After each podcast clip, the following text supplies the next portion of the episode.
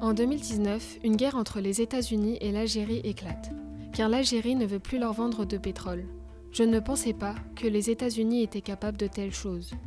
Ils ont utilisé des avions contenant des bombes pour faire exploser leurs réserves de pétrole, et donc pour se venger. Les conséquences n'étaient pas des moindres.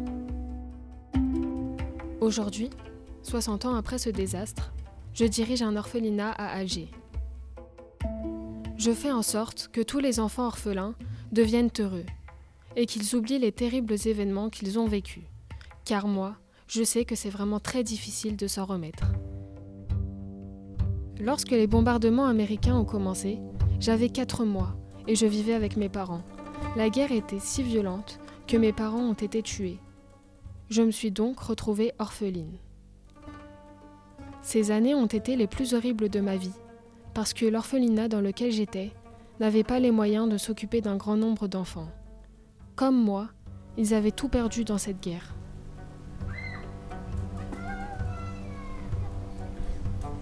Aujourd'hui, je suis la directrice de plusieurs orphelinats en Afrique, notamment en Algérie, au Mali et au Nigeria. Je suis très fière du métier que je fais. Surtout, j'ai une grande famille, une très grande famille avec beaucoup, beaucoup de petits-enfants.